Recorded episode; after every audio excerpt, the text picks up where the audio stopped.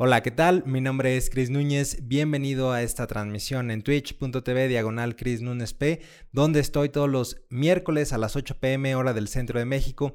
También puedes escuchar este contenido en mi canal de YouTube y también en Spotify.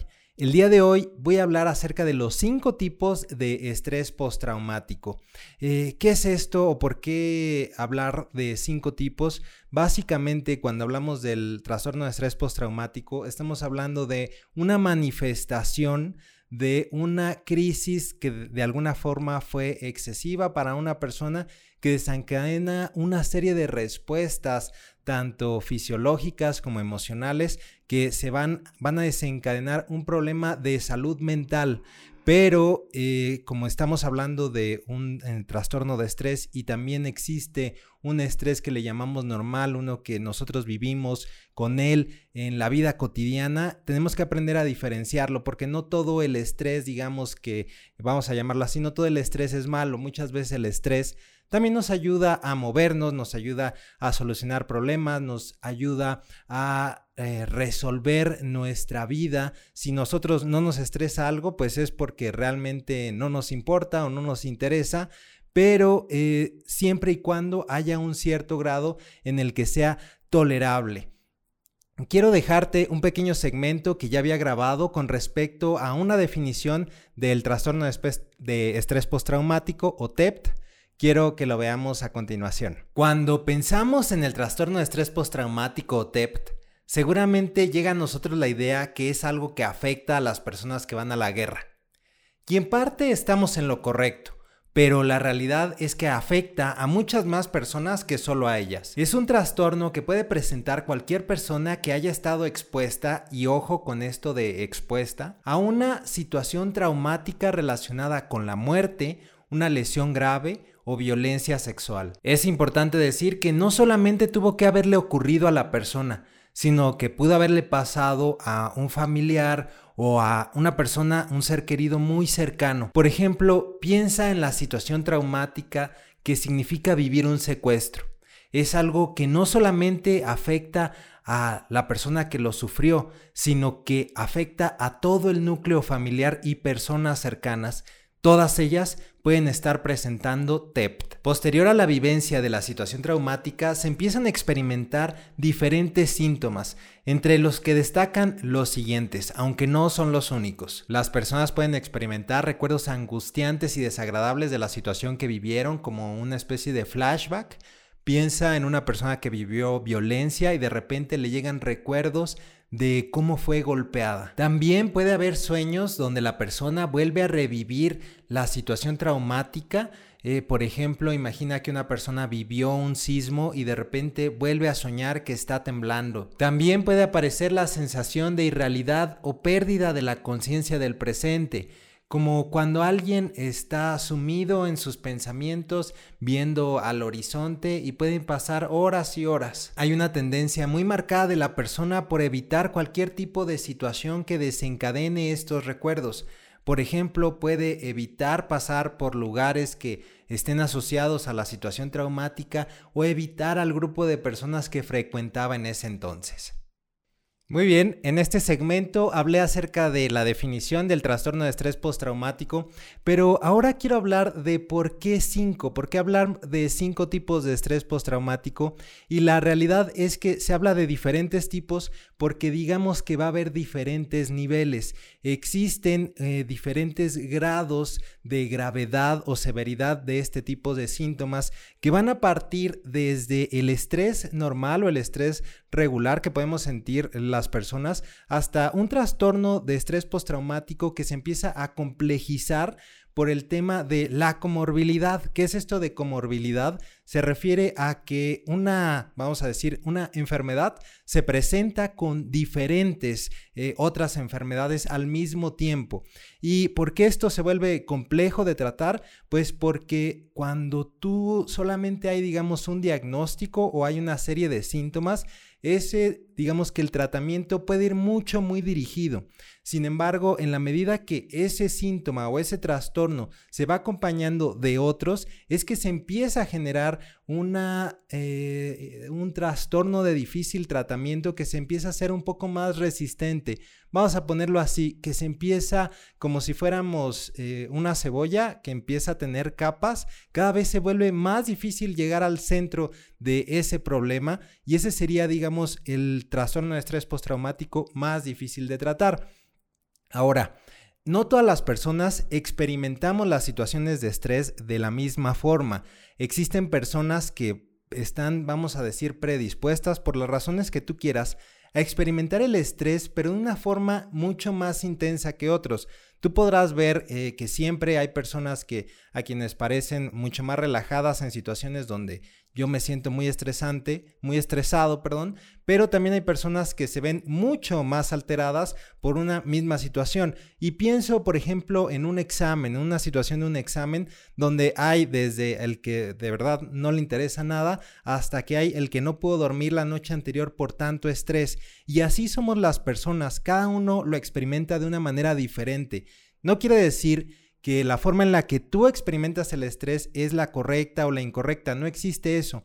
Todos tenemos una medida diferente y hay que aprender no a tratar de corregir o invitar a esas personas a que lo experimentan de una manera más intensa, a decir es que no se vale que tú lo experimentes así o eh, deja de preocuparte o este o, o tranquilízate porque eso es lo que solemos hacer. Más bien hay que aprender a validar ese estrés porque el hecho de que la otra persona esté experimentando esa situación de una manera más intensa que tú no quiere decir que esa manera intensa no esté no forme parte de un proceso normal o de un proceso natural.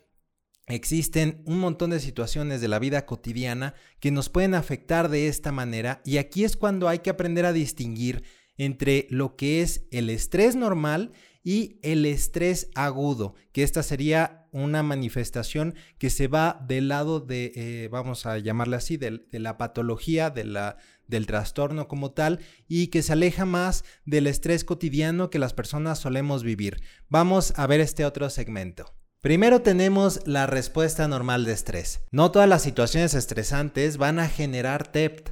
De hecho, hay una respuesta normal de estrés ante situaciones como crisis, lesiones, enfermedades o incluso situaciones cotidianas como un nuevo trabajo pueden generar grandes cantidades de estrés. Algunos síntomas que pueden ocurrir por el estrés normal son la ansiedad, preocupación, dificultades para concentrarme y problemas para conciliar el sueño. Con el tiempo se espera que este tipo de síntomas vayan disminuyendo poco a poco hasta regresar al estado previo antes de la situación estresante. En estos casos el hablarlo con amigos y familiares puede ser la terapia para esa persona. Se puede recomendar el apoyo psicológico, pero hay que tener cuidado. No se trata de eliminar el estrés por completo. A este le tomará tiempo.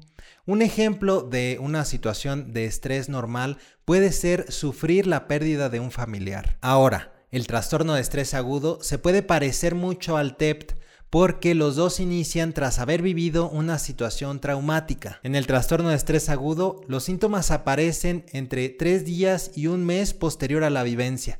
Síntomas como cuáles, bueno, son muy variados, pero voy a nombrar algunos. La persona puede revivir de una u otra manera la situación traumática que vivió, mostrar una reacción emocional muy intensa a cualquier cosa que le recuerde esa situación, además de mantener un estado negativo con mucha irritabilidad y sobre todo que se mantiene en un estado de alerta constante. Aquí regresamos al ejemplo de la persona que acaba de vivir un sismo, cómo puede llegar a tener la sensación de que está temblando aunque no lo esté, o que está particularmente susceptible a tratar de escuchar siempre la alerta sísmica, lo que le impide concentrarse y conciliar el sueño. Muy bien, hasta aquí hemos hablado de ya dos tipos de estrés, el estrés, la respuesta normal de estrés y el trastorno de estrés agudo. Ahora, me dejan aquí en el chat una pregunta o más bien un comentario que dice, se me dificulta concentrarme después de haber vivido una situación de estrés.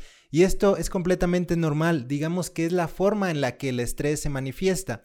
Ahora, la pregunta es, ¿cuál ha sido la situación estresante más reciente que yo he tenido, que yo he vivido? He vivido la situación de una pérdida de trabajo, una pérdida de un ser querido, he tenido una situación estresante, no sé, eh, por ejemplo, recientemente eh, Mariana y yo, Mariana mi esposa y yo, eh, tuvimos un accidente de, en el coche y eso genera mucho estrés, eso, el hecho de tratar de arrebatarnos o de quitarnos ese estrés, pues lo sería más bien contraproducente, ¿no? Porque el estrés en ese sentido, pues también te va a ayudar a tratar de darle solución a ese tipo de, de situaciones. El pensar que una situación estresante, nosotros pudiéramos remover esa emoción, sería una cuestión como el tratar de, quedarme en una, un estado emocional, vamos a decir, semejante al de un mueble, al de una piedra, donde nada me afecte, donde yo me presente como una persona este, totalmente apática. Y eso no es lo que buscamos. Nosotros queremos una vida emocional rica, una vida emocional satisfactoria. Y el estrés también forma parte de ello. Acá, ¿cuál es esa situación que a mí me está generando estrés en este momento? Porque seguramente hay una, porque el estar vivo implica que yo vaya a vivir o a experimentar situaciones de estrés, incluso algunas eh, que puedan salir de mi control, como en este caso eh, el choque que yo tuve con, eh, con Mariana, pero yo ponía el ejemplo de un sismo y un sismo como eh, puede generar esa situación de estrés, ese estado de ánimo eh, donde yo estoy totalmente alerta, totalmente eh, pierdo mi capacidad de concentrarme. ¿Por qué? Porque estoy pendiente de la alerta sísmica, porque a veces ya no puedo ni conciliar el sueño, nada más de estar pensando que puede volver a temblar en cualquier momento. Y entonces tengo que dejar mis cosas preparadas y es una situación que es vamos a decir, si uno vive en una ciudad donde esto ocurre de manera constante, pues se dará cuenta de que eh, este estrés es algo que se vive de manera permanente en cierta medida y que algunos optan incluso por irse de esa zona para ya no quitarse ese problema. Pero así como hablamos de un fenómeno natural, también puede ocurrir por situaciones como la inseguridad, por la violencia, por cosas que yo viví eh, con respecto a mi infancia, por ejemplo. Y entonces aquí tenemos que también diferenciar ya otros dos tipos de trastorno de estrés postraumático. Eh, ¿En base a qué? En base al tiempo. No es lo mismo haber vivido una sola situación de estrés o haberlo vivido de manera recurrente durante mucho tiempo. Entonces aquí hay que notar una diferencia entre un estrés que le vamos a llamar eh, agudo, como en este caso, pero también existe un estrés crónico. Y cuando nosotros hablamos ya de un estrés crónico, hablamos específicamente ya de un trastorno de estrés postraumático propiamente dicho, porque si el, el periodo eh, en el que yo estoy viviendo esta situación que, me quita las ganas de dormir, que me quita la concentración, que me genera síntomas de ansiedad o de preocupación, puede estar hablando, y, y solo me dura un mes, puede estar hablando más bien del estrés agudo, que sería otra manifestación de este TEPT pero de alguna manera por el periodo de tiempo, bueno, se entiende un poco más sin embargo, cuando ya estamos hablando de periodos recurrentes, de periodos eh, en el que una situación que estresa se ha presentado de manera eh, paulatina, que ha venido ocurriendo una y otra vez, bueno, entonces ya hablamos de un TEPT que puede ser eh, más difícil de tratar y más difícil de que la persona busque ayuda, porque muchas veces lo que empieza a hacer es buscar la manera de evitar el presentarse a la ayuda. ¿Por qué? Porque cuando uno busca la ayuda, una de las aproximaciones que, que, se empiezan a hacer es una terapia a través del habla en la que yo empiezo a narrar la situación que yo viví y eso pues me hace confrontar esa situación que justamente es lo que yo estoy tratando de evitar. Vamos a hablar ahora, te voy a dejar un último segmento donde voy a diferenciar entre otros tres tipos de TEPT que tienen que ver justamente con esto de lo que estoy hablando en este momento. Existe una variante del TEPT con síntomas que se le llaman disociativos. En esta variante, además de los síntomas de estrés de los que ya hemos hablado, aparecen otros dos. La despersonalización, que es una sensación de que está observándose la vida de uno mismo como en tercera persona, como si se estuviera soñando o como si yo no estuviera presente. Y el otro síntoma es la desrealización donde la persona puede sentir que la realidad en la que está viviendo es falsa, que el tiempo pasa o muy lentamente o al contrario muy rápido. Tenemos también un TEPT que se le llama sin complicaciones porque a pesar de que en este aparecen todos los síntomas de estrés, todos los síntomas de evitación e incluso puede haber síntomas de desrealización como los que acabo de comentar, en esta situación en particular no existen otros trastornos mentales, es decir, estamos hablando de un diagnóstico único y por lo tanto este reacciona muy bien al tratamiento terapéutico. Finalmente el TEPT complejo, que este se puede presentar de dos maneras diferentes. La primera es que la persona haya experimentado no solamente una vivencia traumática, sino varias a lo largo del tiempo o que haya experimentado una misma situación traumática, pero que ésta haya sido repetida constantemente durante un periodo prolongado. Piensa, por ejemplo, en una persona que vivió violencia doméstica. También puede ocurrir que esta persona haya experimentado la vivencia traumática de manera crónica, pero durante periodos críticos de su desarrollo, como en la infancia y la adolescencia, y al día de hoy esta situación ya se volvió algo crónico. La otra forma en la que se puede presentar el TEPT complejo es que la persona, además de cumplir con los síntomas y los criterios para este, además también presenta otro tipo de trastornos mentales o trastornos crónicos. Por ejemplo, que la persona tras vivir durante mucho tiempo con esta situación de estrés, eso le ha llevado a perder la esperanza sobre el futuro y de que los síntomas se van a aliviar lo cual la lleva a caer en un cuadro de depresión. O por otro lado, en la búsqueda de un autotratamiento empieza a tratar de eh, sanar sus síntomas con el uso de alcohol o el uso de drogas y esto lleva a que se conjugue también un trastorno de abuso de sustancias. Además, las personas que viven con estrés durante mucho tiempo también lo pueden manifestar, por ejemplo, en el dolor crónico. Y todo ello en conjunto hacen que el tratamiento de este TEPT se vuelva más complejo. Muy bien, aquí hablé de tres diferentes manifestaciones del trastorno de estrés postraumático. Veo en el chat eh, preguntas con respecto a cómo manejar el estrés y personas que se identifican con esta situación de haber perdido un ser querido. Voy a leer sus mensajes en un momento más. Antes quisiera hablarles eh, de cómo es un proceso verdaderamente terapéutico cuando se empieza a tratar una situación de estrés desde el punto de vista psicológico.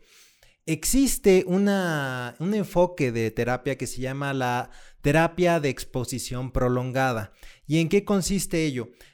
Eh, básicamente lo que se busca es que la persona que ha vivido una situación de estrés como las que he mencionado a lo largo de estos pequeños clips, eh, lo que empieza a hacer la persona es tratar de evitar, tratar de rehuir o tratar de, em, vamos a decirle, de no exponerse justamente a situaciones, eh, eventos, personas que puedan desencadenar este tipo de, de, recuerdos, de momentos desagradables, porque vienen así como, como, como recuerdos muy intensos. Y entonces lo que empezamos a hacer es como tratar de sacar, de sacarle a todo eso con la idea de que así ya no me va a afectar. El problema de hacer eso es que cada vez de que yo evito eh, una situación que puede desencadenarlo, lo que empiezo a hacer es asociar otras con las que empiezo a asociar nuevamente eso. Te voy a poner un ejemplo.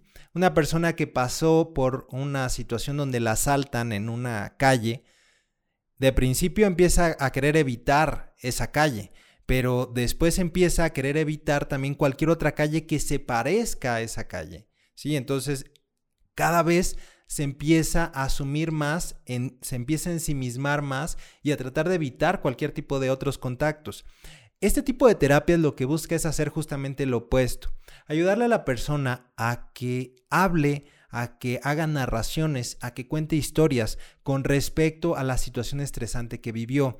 La idea o el fundamento teórico con el que estas terapias trabajan es que si una persona se expone de manera prolongada justamente, es decir, se mantiene eh, en un proceso donde se empieza a desensibilizar un poco, eh, eh, a, desensibilizar y a bajarle un poquito el estrés a la situación que lo expuso originalmente, pues entonces ya no va a tener que rehuirle. Eh, imagínate esto, voy a ponerte un ejemplo, no es que se haga así, pero imagínate el tema de una fobia. Yo le tengo fobia a las arañas, pero entonces se me presenta eh, en terapia una araña, ¿no? Y entonces se queda aquí conmigo la araña hasta que la respuesta de ansiedad o de estrés empieza a disminuir, porque al principio es muy alta, pero eventualmente con el tiempo, mientras yo esté eh, eh, expuesto, mientras yo empiece a habituarme a esta figura de la araña, lo que va a hacer mi estrés es empezar a bajar. La próxima vez que se me vuelva a presentar, a lo mejor el estrés ya no empieza acá, sino que ahora empieza dos rayitas más abajo. Y eso es lo que se busca al tratar de hacer este tipo de narraciones. Entonces, si yo estoy teniendo un problema de estrés a causa de una situación que fue eh, verdaderamente difícil en mi vida, lo mejor que puedo hacer es no evitarla. Y esto implica hablarlo cuantas veces sea necesario. Lo puedo hablar con familiares, lo puedo hablar con amigos, lo puedo hablar en terapia.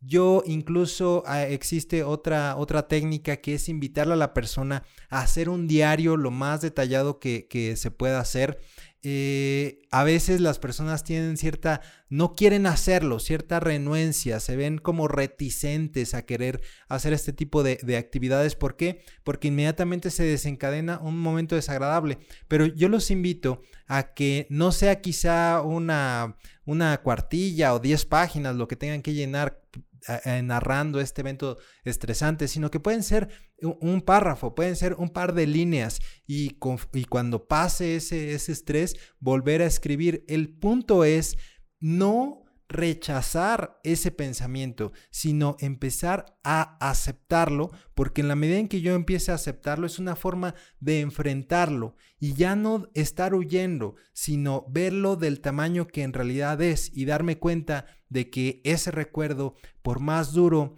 por más fuerte que sea, por más crítico que quizá haya marcado un momento, al día de hoy ya son solamente imágenes que aparecen en mi mente y como tales, ellas no tienen el poder de hacerme daño ya. Suena más fácil decirlo que hacerlo, pero básicamente así comienza el proceso eh, terapéutico. Voy a darme un momento más para revisar y, y, agradecerle a todas las personas que se conectaron el día de hoy, pero para YouTube y Twitch y Spotify aquí voy a hacer un cierre para invitarlos a que se unan a las transmisiones que son todos los miércoles a las 8 pm hora del centro de México en twitch.tv diagonal Chris Nunes P, que me sigan en Twitter, en Facebook Estoy como, Chris como arroba Chris Nunes P y que pueden hacer este proyecto posible a través de donar desde un dólar en patreon.com diagonal Chris Nunes P. Muchas gracias y nos vemos en el próximo video, en el próximo programa, en el próximo podcast, en el próximo lo que sea. Cuídate y nos vemos pronto.